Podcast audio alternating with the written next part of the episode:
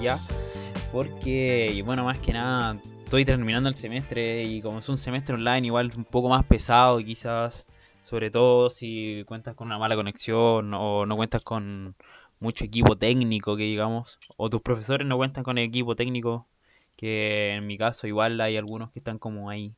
Entonces, eh, tuve que asustarme un poco, tuve que asustarme un poco y ahora ya que estoy un poco más relajado, de hecho ya este día 4 de julio del 2020, eh, cinco meses de pandemia, creo que ya puedo sentarme a grabar, a hablar tranquilo. Y venía acá para hablar de distintas cosas. Y la primera que todo, yo sé que ya vengo atrasado a esto y que ya pasó o está pasando porque ya la mayoría de los fans la vieron. Pero vengo a hablar de la serie Dark. Que soy muy fan de ella, de hecho la puse en mi podio de las mejores series que he visto. Y yo por lo menos completa así y que estoy viendo full o que vi full en mi vida, he visto unas 20 series. Y la puse en el podio 3.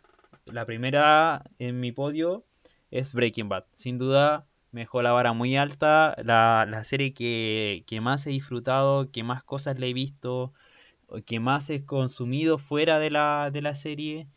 Y también la que más me ha marcado audiovisualmente. La segunda es Vikings. A pesar de que está esta, este debate de que no, la serie murió el día que muere Ragnar y todo. Eh, yo también era como de esos, de, los que pensaban eso al ver la muerte de Ragnar. Pero dije, puta, ¿por qué no darle una oportunidad a la serie? Si igual hay muchas cosas inconclusas que pueden pasar. Y la verdad me ha sorprendido y la esencia de la serie no se ha ido sin Ragnar. Siento que eh, los conflictos que hay son perfectamente eh, buenos. La serie en, calidad fotográfica, en guion es perfecta, la estrategia militar se sigue manteniendo ese, mm, ese origen, esa, esa picardía que, diríamos acá los chilenos, de, mm, de la serie que busca una, una, buena estrategia militar, o esta serie medieval como tipo Game of Thrones también, o tipo, no sé, eh, todo lo que tenga que ver con, con el mundo fantástico y medieval, y bueno, de los vikingos igual, que porque la serie de vikingos. Eh, tiene mucho esto de, de, buscar la estrategia de guerra perfecta para llegar, o la estrategia política también, que va más allá. Muchos también se centran, los que a los que no les gusta la serie dicen, no, es que tiene mucho sexo, tiene mucho sexo. Pero es que, bueno, es una serie, tiene que buscarle también como esos matices para que la gente llegue a verla. No, no todo es solo sangre y guerra. Y la tercera y por último de lo que vamos a hablar hoy es de Dark, esta serie alemana de Netflix, la primera serie alemana eh, patrocinada por Netflix que la ha revolucionado prácticamente en todo, que ha ganado premios, que de hecho Louis Hoffman, el, personaje, o sea, el actor que interpreta al personaje de Jonas Canwell, el protagonista de Dark, eh, ganó un premio en Alemania por el mejor actor joven o juvenil de, de Alemania en 2018, entonces mejor aún. Y además, eh, el... yo soy mucho de los que las series que me gustan, las que disfruto harto, principalmente estas tres que tengo en el podio. Eh, soy mucho de lo que ve entrevistas, le gusta ver el casting, le gusta ver el, el... ¿Qué más me gusta ver? Me gusta ver eh, videos en YouTube de gente que analiza la serie, de que te hace un resumen, de, de gente que, que te, que te muestre así como, oye, estas son las curiosidades de tal y tal actor, o me gusta mucho seguir a los actores en redes sociales para saber lo, cómo están y todo, a pesar de que sean el protagonista o no, porque por ejemplo me pasa en el caso de Vikings, que yo a Travis Fimmel, que es el, el, actor que interpreta a Ragnar, no lo sigo en Instagram porque no es muy activo en Instagram y no es muy amigo de las redes sociales. Pero sí sigo, por ejemplo, a La Guerta, a Ivar, y a uno que otro actor por ahí también que son muy activos en redes sociales. Que ustedes, los que son fans de la serie, me entenderán y que y saben que esto igual es importante hacerlo, no sé. si es que estáis como muy pegado a una serie, como, como ver todo lo que hay detrás o, ver todo lo que hay antes y después de la serie. para, para quedar como satisfecho, no sé, y seguir consumiendo ese contenido. No sé, a mí me gusta mucho hacer eso. Y eh, por ejemplo con Black Mirror también lo hice, pero como Black Mirror tiene como capítulos separados y todo, eh, era más difícil. Y bueno, con Breaking Bad y Dark, ¿para qué decir? Pues sí, son las mejores de mi podio. Con Mad Men, que, que fue la última que me vi antes de, mm, eh, de Dark, que fue la serie anterior que vi esta, no me pasó mucho. Porque la vi todo que conforme con la serie me gustó. Eh, me interiorizó mucho como el mundo de la publicidad, de cómo eran los 60 igual y en Nueva York específicamente. Pero quedé como con ese gusto de que al momento de ir como a, seguir los actores a, mm, a Instagram o a cualquier red social, a Facebook, no sé, ya no iban a estar como pendientes de la serie o en el, en el mood de la serie. No sé si, si me explico. Pero por ejemplo, no es lo mismo cuando recién sale una serie o por ejemplo con los actores de Breaking Bad y de Vikings que quedaron marcados por eso y si bien tienes otro proyecto cinematográfico, teatral y, si, los promocionas por sus redes sociales, igual siguen ahí con la serie. Que, porque quedaron marcados con eso y eso los lanzó a la fama y todo. En, cambio con Mad Men no me, no me pasa eso, porque con Mad Men hay muchos actores que, que fueron lanzados a la fama por otra serie, otro por otros programas, no sé. Por ejemplo, pasa en el caso de, la esposa de Campbell, que, ya era famosa por la serie Community. Bueno, Donald Draper igual ya era famoso, el actor que interpretaba a Donald Draper. En este momento no me acuerdo el, nombre del actor, pero lo sabía. De hecho, lo voy a buscar por ahí después. Bueno, la Peggy Olsen. Peggy Olsen también eh, era conocida, no tan conocida, pero se hizo famosa a nivel mundial por, por Mad Men. Ah, bueno, vamos a la serie. Ya después de este, como este podio cinematográfico, vamos a Dark. Bueno, la tercera temporada de Dark salió el 27 de, de junio, hace una semana ya más o menos. Y yo soy de los que se ve las series de correo de corrido, no, no puedo verlas eh, como un capítulo o dos capítulos un día y a la otra semana y voy y me veo, no sé, otros dos o uno solo, no, yo me tengo que chupar la serie entera en una semana y en el caso de Dark era aún más extremo porque a Dark, eh, Dark yo me las consumía, todas las temporadas me las consumí en un puro día. ¿Por qué me las consumía en un puro día? ¿Por qué? Porque todo esto, eh, todas las personas que le había preguntado, todos decían esto de que la serie es muy enredada y es difícil de entender y bla, bla, bla. Entonces yo dije, ¿sabéis qué? Me voy a plantar un día entero a ver la serie. Y lo hice con la temporada 1, la 2 y la 3. Y con la 3, eh, con excepciones sí, porque el último capítulo lo vi desfasado, pero ahí voy a explicar por qué. Ahora, ¿por qué la veo así? Por todo esto que digo y para mí fue resultó perfecto porque yo la entendí a la perfección a la primera, no tuve que repetir nada, ni ver ningún capítulo de nuevo, ni retroceder ningún segundo, nada, nada, nada, nada. Yo me la vi toda de corrido, paraba solo para comer e ir al baño, literal, comer e ir al baño. O sea, me sentaba, por ejemplo, a las 2 en el, a ver la serie y después de almuerzo, supongamos, y paraba a las 9, 10 de la noche cuando terminaba y ahí recién iba a comer algo y entre medio y entre tanto, no sé, pues comía una fruta, un cereal con yogur, algo así, que me mantuviera como activo viendo la serie. Y por lo tanto, no necesité eh, verla de nuevo o hacer todo este análisis o meterme a YouTube para ver un, un análisis de la cronología, de los árboles genealógicos y todo. Obviamente esos videos también lo vi, pero por esto que digo de que, de que a mí me gusta ver todo lo que hay detrás de la serie, tanto antes como después de la serie. O sea, casting, entrevista, análisis de youtubers, todo, todo, todo. Y en esta tercera temporada me pasó mucho de que, eh, los, por ejemplo, los primeros tres capítulos, o los, o los primeros dos por lo menos, los encontré muy largos en el sentido de que nos estaban introduciendo a este al segundo mundo a la Tierra 2 en la que Marta representa al, viajero del futuro o al viajero del futuro principal porque los que saben eh, en Dark hay muchos viajeros en el tiempo sobre todo en la Tierra 1 y, y, también creí en los primeros capítulos que se a romper esta triada que, que representa Dark esta teoría de que no todo es dual como siempre durante el a lo largo de la historia hemos visto, por ejemplo, que hay un cielo, un infierno, un bien y un mal, un yin y el yang, o que hay, no sé, negro o blanco, o que tenemos a, la izquierda y a la derecha en política, por ejemplo. No, eh, Dar rompe con, esta teoría y representa una, triada. Eh, rompe con esta dualidad y mete una tercera patita para, para todo. Y esa, bueno, esa teoría no es única de Dark. Ellos, eh, los, los, escritores, que son Van Von Oder y Steinsen, que son la pareja creadora de Dark, se inspira en una, una teoría de, de un científico, de hecho, y me gusta harto también de que esta tercera temporada, aparte de tener eh, todo, toda esta referencia, todo este misticismo científico sobre los viajes en el tiempo, muy de ciencia ficción y todo, algo que vemos también, por ejemplo, en Volver al Futuro y en Harry Potter, mucho, yo le dije esta wea a un amigo y no me creó, no me creyó, pero dije, bueno, Dar también tuvo un poco de inspiración en Harry Potter. ¿Por qué? Porque en El prisionero de Azkaban, al momento de que Germán y Jenny viaja con Ron y con Harry al pasado para que todas las cosas ocurran, es muy parecido también a lo que pasa a Dar. Quizás obviamente no está copiado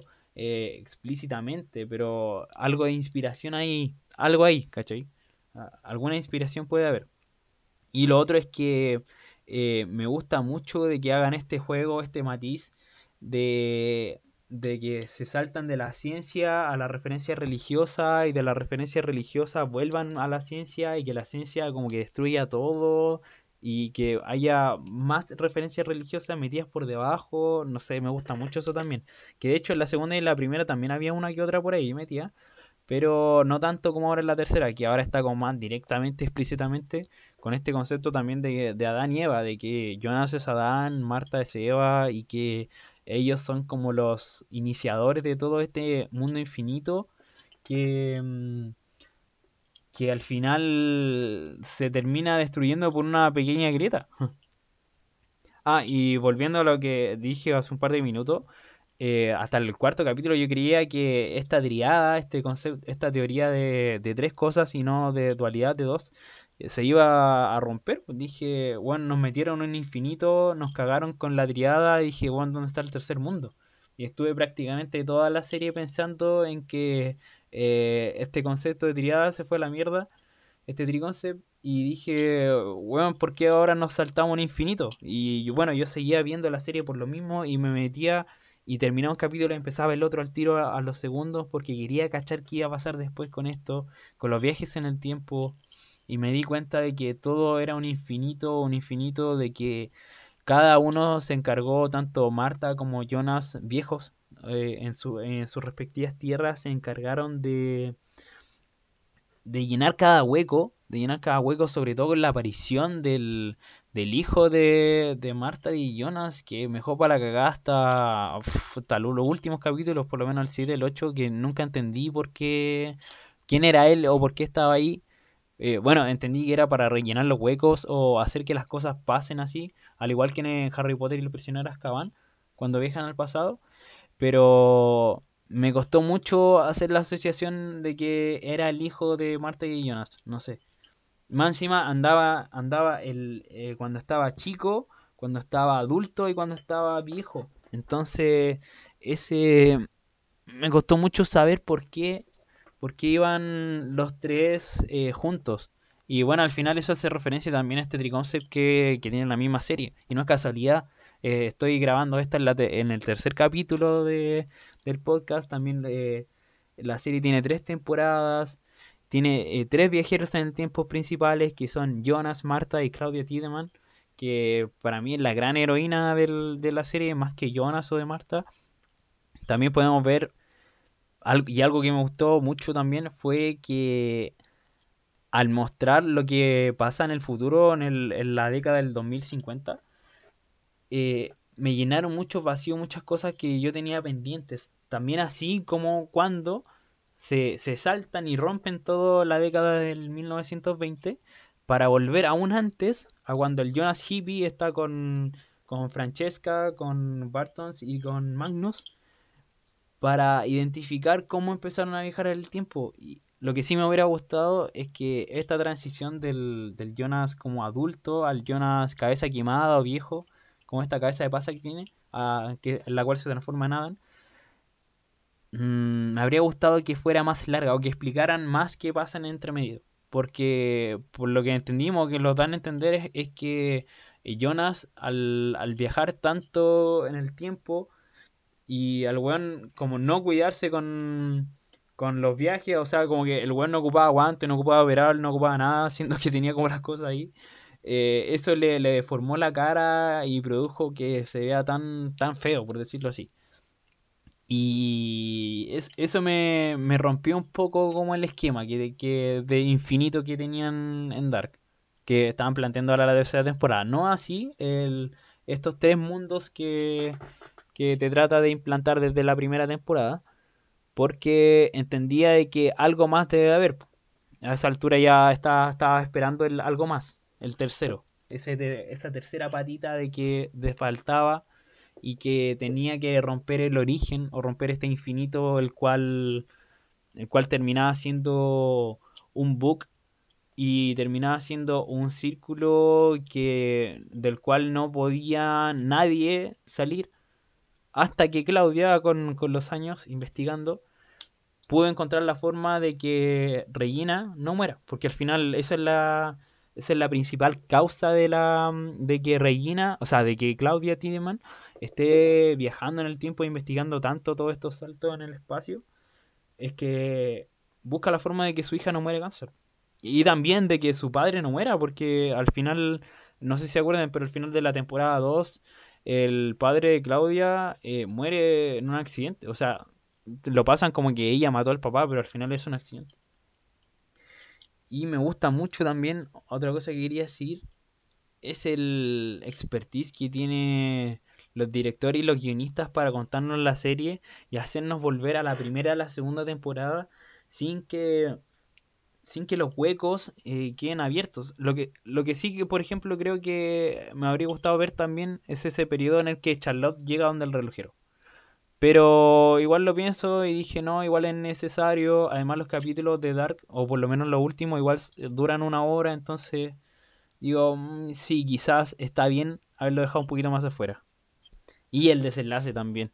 El desenlace que tiene esta serie es épico, a mí me dio mucha pena, me impactó, me tuvo con, con, con las pebas abiertas todo el rato, porque pensé todo el rato en que todo se iba a ir a la mierda y que no iba a pasar nada y que este bucle infinito, este infinito se iba a quedar para siempre, para siempre, para siempre y todos iban a estar viajando así constantemente y, y nunca iban a poder salir de esto y no había nada más allá del 2052, no sé me costó mucho hacer esa asociación, pero al ver que, que por lo menos Marta y Jonas rompen como esta grieta que hay en el infinito y van al mundo 3, que aquí es, donde entra el mundo 3, porque toda la tercera temporada estuvimos hablando de solo dos, dos mundos o dos tierras, y vamos al mundo 0, o al 3, como ustedes quieran llamarlo, el que se ubica en 1986, el día en el que el relojero o el científico eh, pierde a su familia, pierde a su hijo, a su nuera y su nieto en un accidente de tránsito porque ellos pelearon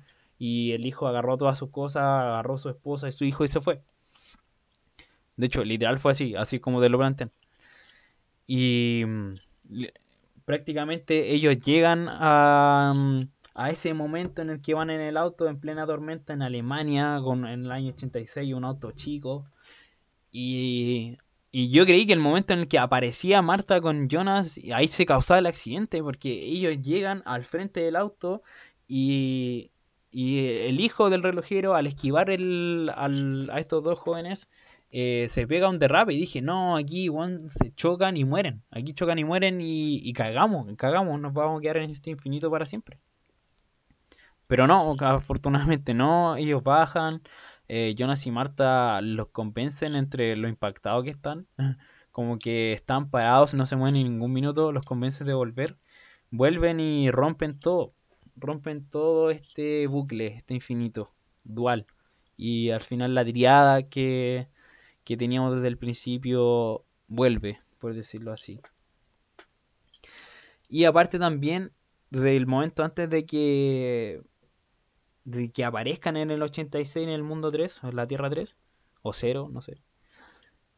Em, cuando están en la Matrix, están en la Matrix y pueden verse ellos ah, paralelamente en, el momento en que son niños y van y hablan en el closet y se ven en la Matrix ahí cuando son chicos, pero ellos en el futuro no saben que eso pasó o tienen ese déjà que, que dice Jonas y Marta en el principio de la primera temporada y el principio de la tercera.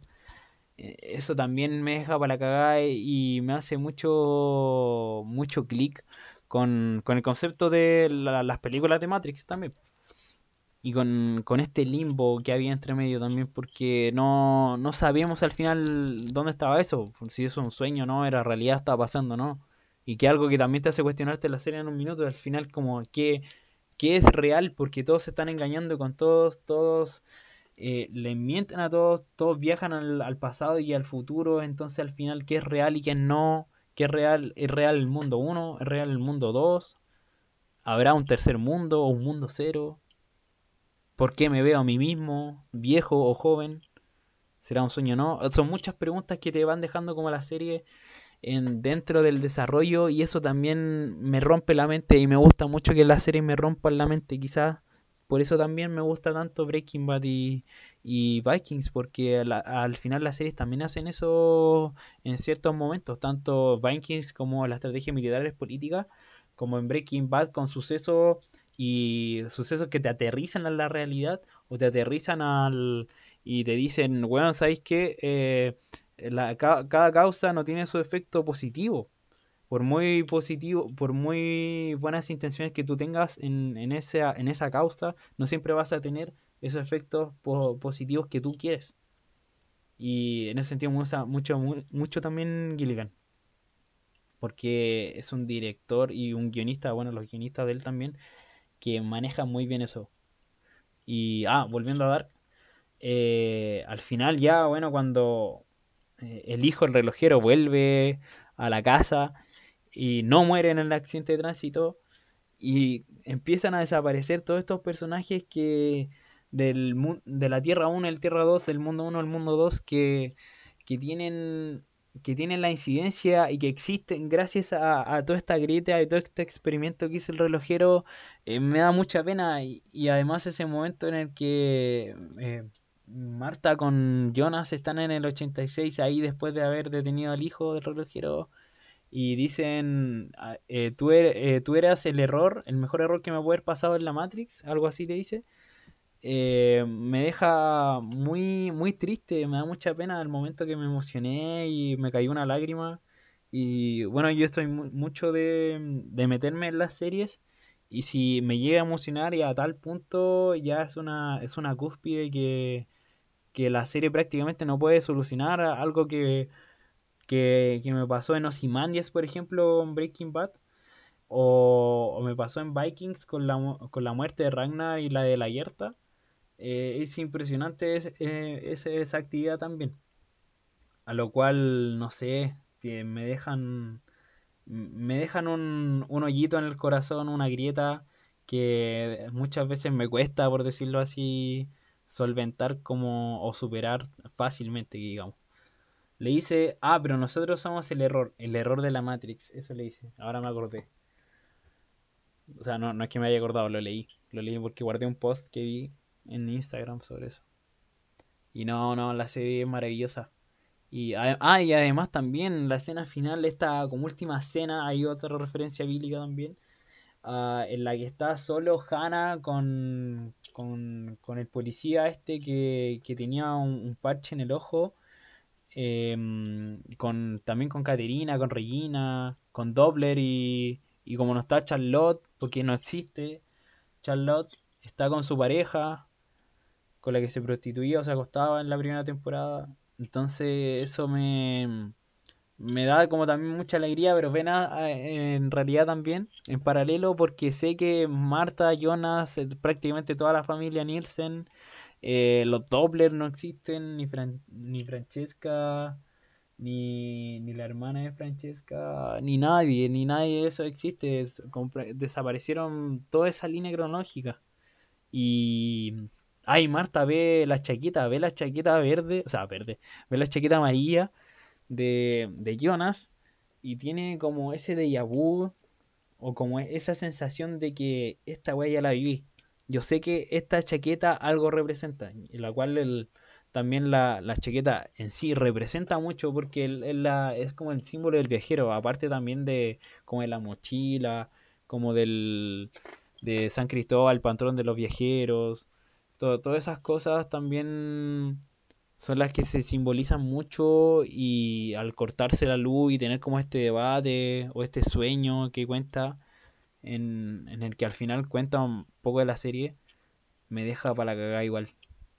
No sé, son, son muchas cosas las que podemos rescatar de esta serie y yo creo que por lo menos por unos años, no sé si será unos 3, 4 o 5 años, va a ser una de las mejores series que hemos visto en Netflix o hasta ahora en el mundo cinematográfico de los últimos 5 o 6 años.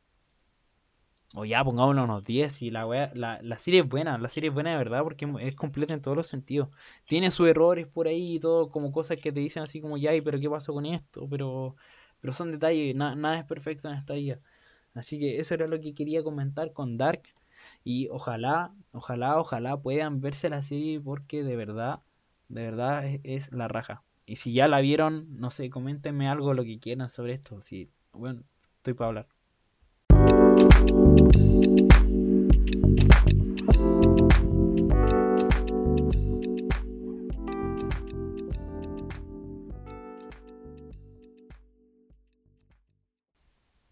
Ahora en este segundo bloque quería hablar un poco de fútbol. Sobre todo estos días también había estado pensando mucho, aparte de lo de Dark, en Messi y Cristiano Ronaldo. Yo dije, dije, puta, yo sé que esta wea es un tema trillado que se comenta siempre todos los años en ESPN, en Fox Sports, en prácticamente todos los canales, pero quiero comentar mi percepción personal de que tengo estas dos figuras y, del impacto que han tenido también en mi infancia, porque yo siempre he sido muy adicto, muy, muy fan del fútbol y de estas dos figuras. Eh, me gusta uno más que otro, pero no lo voy a decir acá, sino voy a, voy a dejarles la tarea de que ustedes busquen quién es el que más me gusta. En lo cual van a intuir perfectamente ahora. Ya. La teoría que tengo es que Cristiano Ronaldo y Messi son los mejores del mundo, aparte de por su talento, porque juegan en las mejores ligas del mundo, por lo que son. Lo que son en sí, cómo se complementan técnicamente, tanto como futbolísticamente y psicológicamente en la cancha. Porque eso es un aspecto muy importante también de que muchas personas me he dado cuenta de que, o por lo menos acá en Chile, pasan por alto del fútbol. De que la psicología en el fútbol es vital sobre todo en un partido en el que estáis ganando, o sea, vas perdiendo 1-0 o también ganando.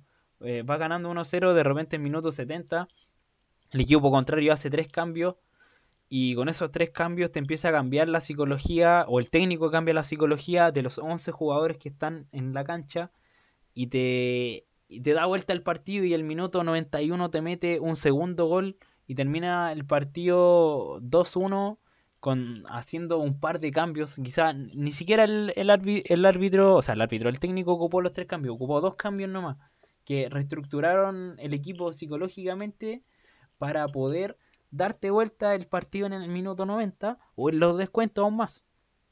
Lo cual es algo que se pasa muy, muy por alto a veces. O por lo menos en el público general. Yo sé que en el mundo del fútbol esta web es vital. Y no, bueno, no es coincidencia también de que hagan psicólogos deportivos también en los clubes con mayores recursos y que se trabaje tanto este aspecto desde el fútbol formativo también. Sobre todo en países eh, futbolísticos como Uruguay, Brasil, Argentina, en Europa, Alemania, Inglaterra, España y mm, en Asia, en, Asia no hay mucho de fútbol Asia. Bueno, principalmente eso. Ya volviendo a Cristiano y a Messi, eh, me gustaría decir de que estos, estos dos personajes o estas dos estos dos futbolistas los comparo mucho, por ejemplo, con, con Naruto y con Sasuke. Yo sé que la comparación para algunos va a decir, oye, ¿cómo a sacar a Naruto y a Sasuke acá? Weón, paremos el show. Pero, mira, escúchame por qué lo voy a sacar ahora. Y es específicamente por esto.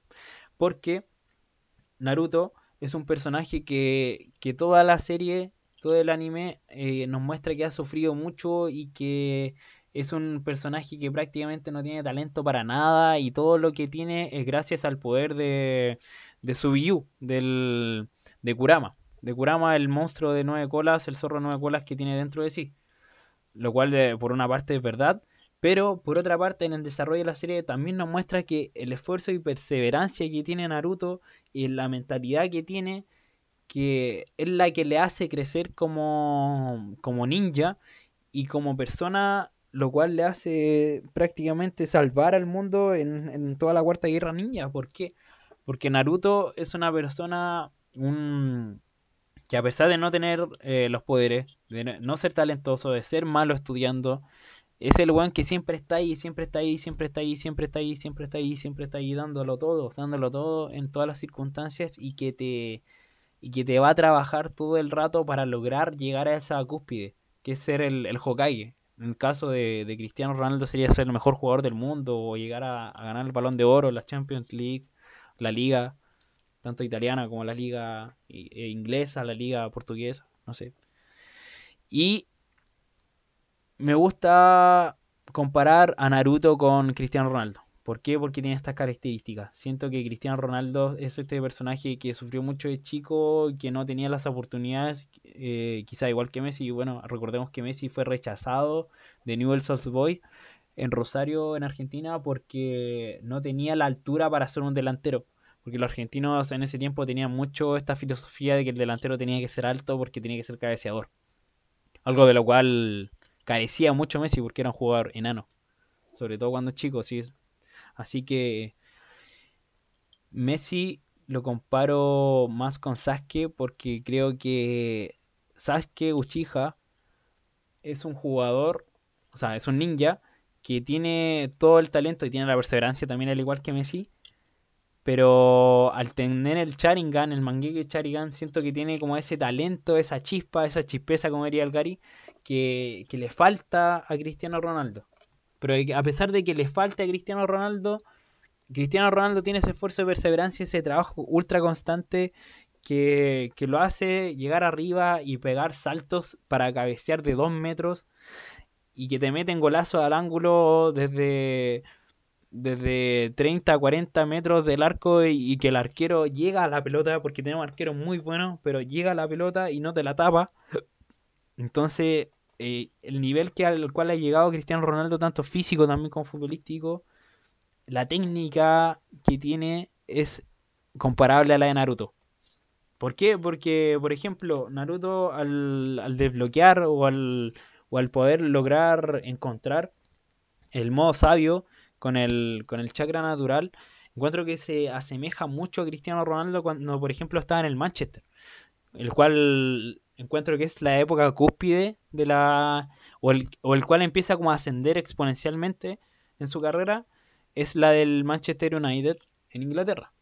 ¿Por qué? Porque tenía un equipo, tenía un director técnico que lo, que lo potenciaban harto y porque encontré que ahí Cristiano Ronaldo cambió la forma de, de, hacer fútbol, encontró la forma de llegar al balón de oro, encontró la forma de, de ser el mejor del mundo, de posicionarse como goleador, de, buscar todas las formas posibles para solucionar cada problema que tiene y de que no necesita ese talento que tiene Messi para hacer los goles. O sea, yo, yo no le quito el mérito a Messi de la perseverancia y el esfuerzo que tiene desde, desde tomar un avión desde Rosario hasta Barcelona para ir a probarse en un equipo español que siempre ha tenido mucho nivel y más siendo extranjero cuesta mucho entrar y que y para debutar siendo reemplazado por Ronaldinho o reemplazando a Ronaldinho más que nada es un nivel que que no, no se ha visto desde yo creo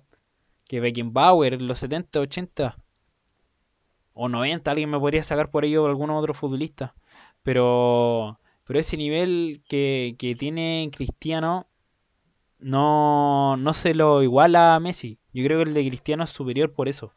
Porque hay más trabajo, hay más potencia, hay más físico, hay más técnica. Eh, hay, tienes, por ejemplo, una psicología mediática o, un marketinera que de repente no tiene Messi porque es como más tímido. Y eso también lo hace estar como que todos estén siempre el pendiente de él. De que de que al momento de los defensas enfrentarse a Cristiano Ronaldo saben que, tienen que hacer prácticamente maravillas o tener un tercer ojo en la espalda para sacarle la pelota porque porque tienes un, jugador que no, no te va a parar. En cambio, Messi también hay. Eh, los, defensas deben tener esa mentalidad con Messi. Pero Messi, tú sabes que si lo pilláis entre tres, lo vais a parar de una. En cambio, con Cristiano no, porque Cristiano va a ser capaz de, de meterte un pase o, o, de sacarte en velocidad antes de que lleguen los tres defensas. Entonces, vaya a tener sí o sí ese, ese pique o, o esa esa chispeza, como, como dije antes, que no, no, no te va a llegar a, a pillar a, Cristiano o, y, no, y te va a ir a comer un gol sí o sí. Que el arquero muchas veces va a poder tapar, pero otras no. La cual, de hecho, hace tiempo veía una estadística que sacó el ESPN sobre lo, cómo los goles de Cristiano en esta temporada. Y decían de que de todos los tiros al arco que pegaba Cristiano en un partido, no sé, pues pegaba cuatro, supongamos que dos sí o sí de esos, de esos, de esos cuatro iba, eran goles. ¿Cachai? En el sentido técnico futbolístico. Y ya de que, por ejemplo, esos dos sean goles o no, depende de, por ejemplo, de cómo esté parado el arquero, de cómo le esté pegando, desde dónde le esté pegando, entre otras cosas. Pero de que sí o sí, como esos dos de, dos de cuatro goles de Cristiano, o sea, un 50%, deberían así como goles seguros. Y esa weá me quedó muy marcada. Porque dije, ¿cuántos delanteros o cuántos artilleros tendrán esa, esa categoría? Sobre todo en la posición que juega Cristiano Ronaldo, porque Cristiano Ronaldo, por lo menos en su principio, hasta mediados, ahora no, se ha caracterizado por ser un extremo izquierdo derecho. Por ejemplo, esa estadística de un delantero, un 9 de área, te creo. Como un Lewandowski, un Joe Hart, o un Bardi, o no sé, ¿qué más? Un Nicolás Castillo, un Juárez sí te creo, o un Zlatan Ibrahimovic, pero Cristiano no, en su principio. Ahora uno sabe que él va a tener sí o sí estas características, pero en un principio no. Y por eso me gusta más Cristiano.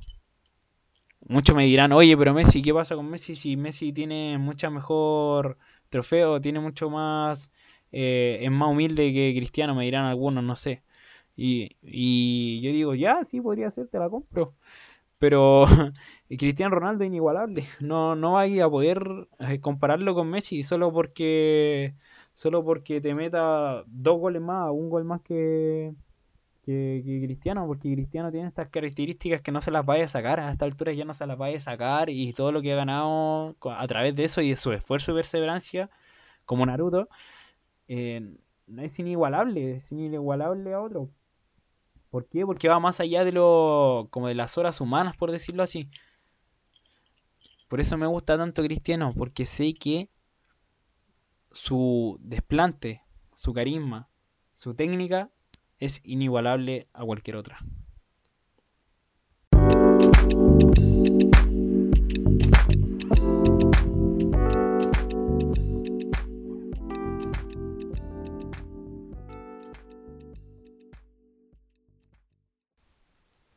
Y para finalizar, quería hablar un poco también del fútbol nacional y de cómo va a impactar toda esta pandemia en tanto como en las finanzas del, de la NFP, de cada club, como el mismo impacto futbolístico.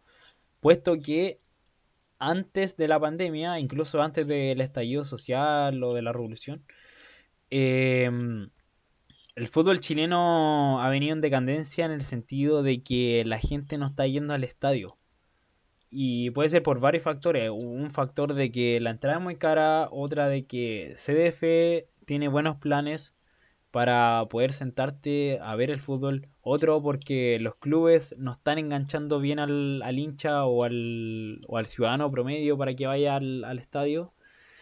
Y eh, un cuarto factor tenemos las barras, que las barras como que alejan este argumento de que las barras, entre comillas, alejan a la familia del estadio que algo tiene cierto y otro que no.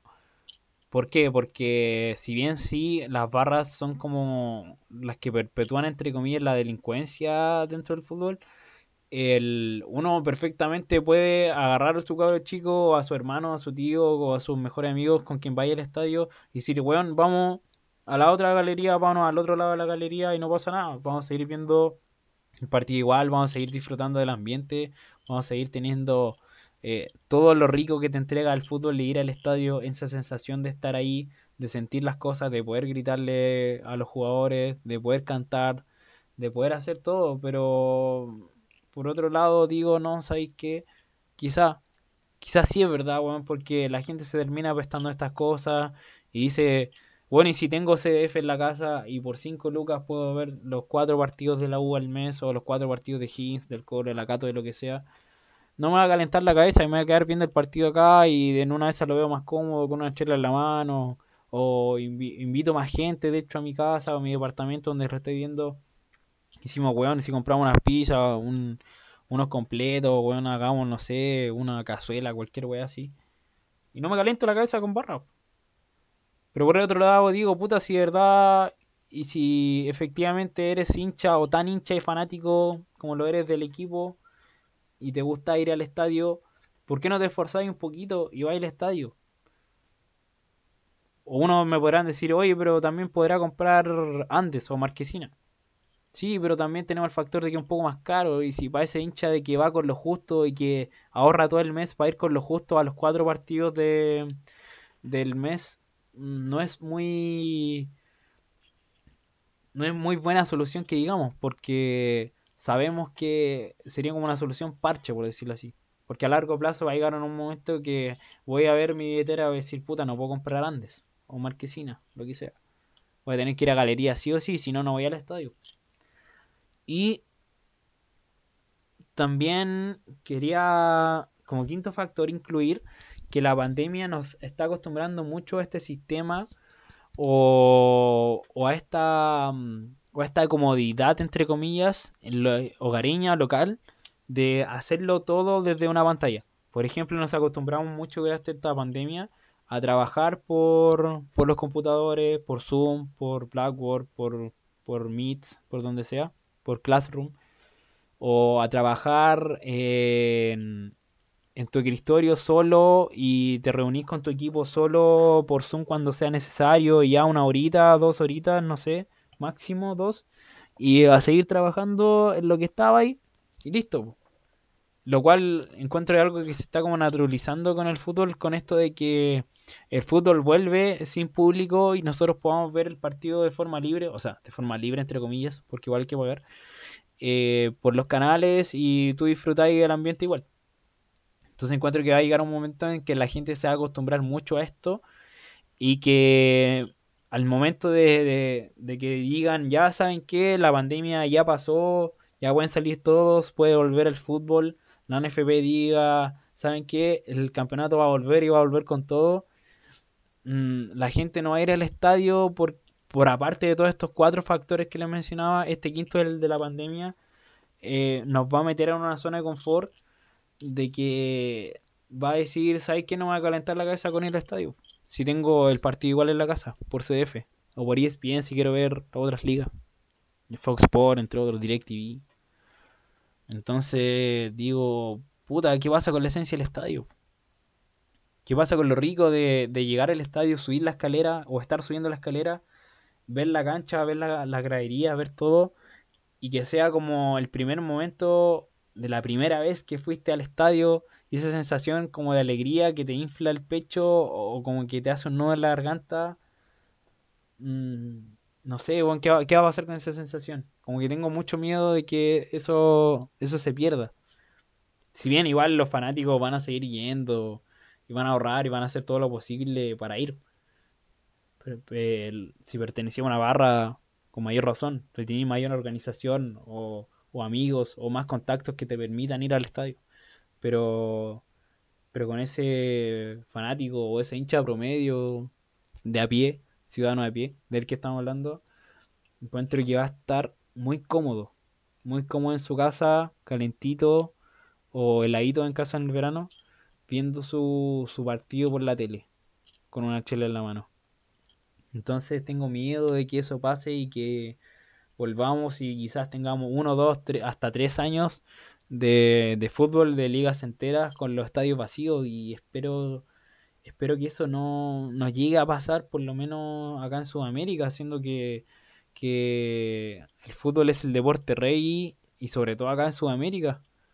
O sea, yo sé que el fútbol es el deporte rey a nivel mundial, pero yo creo que por antonomasia, acá en Sudamérica, el continente en el que se creó el fútbol, sí o sí tiene que estar el estadio lleno porque, bueno, eh, acá tenemos toda la pasión, todo, todo ese, e, ese carisma latinoamericano que, le podemos agregar al fútbol que no tienen los europeos, por ejemplo.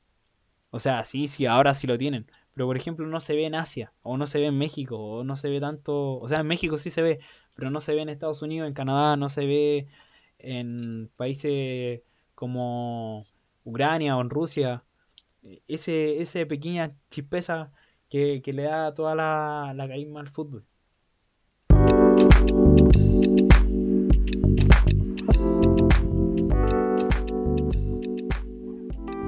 Ya chicos, llegamos al final de este tercer capítulo de Pensando Todo y Nada.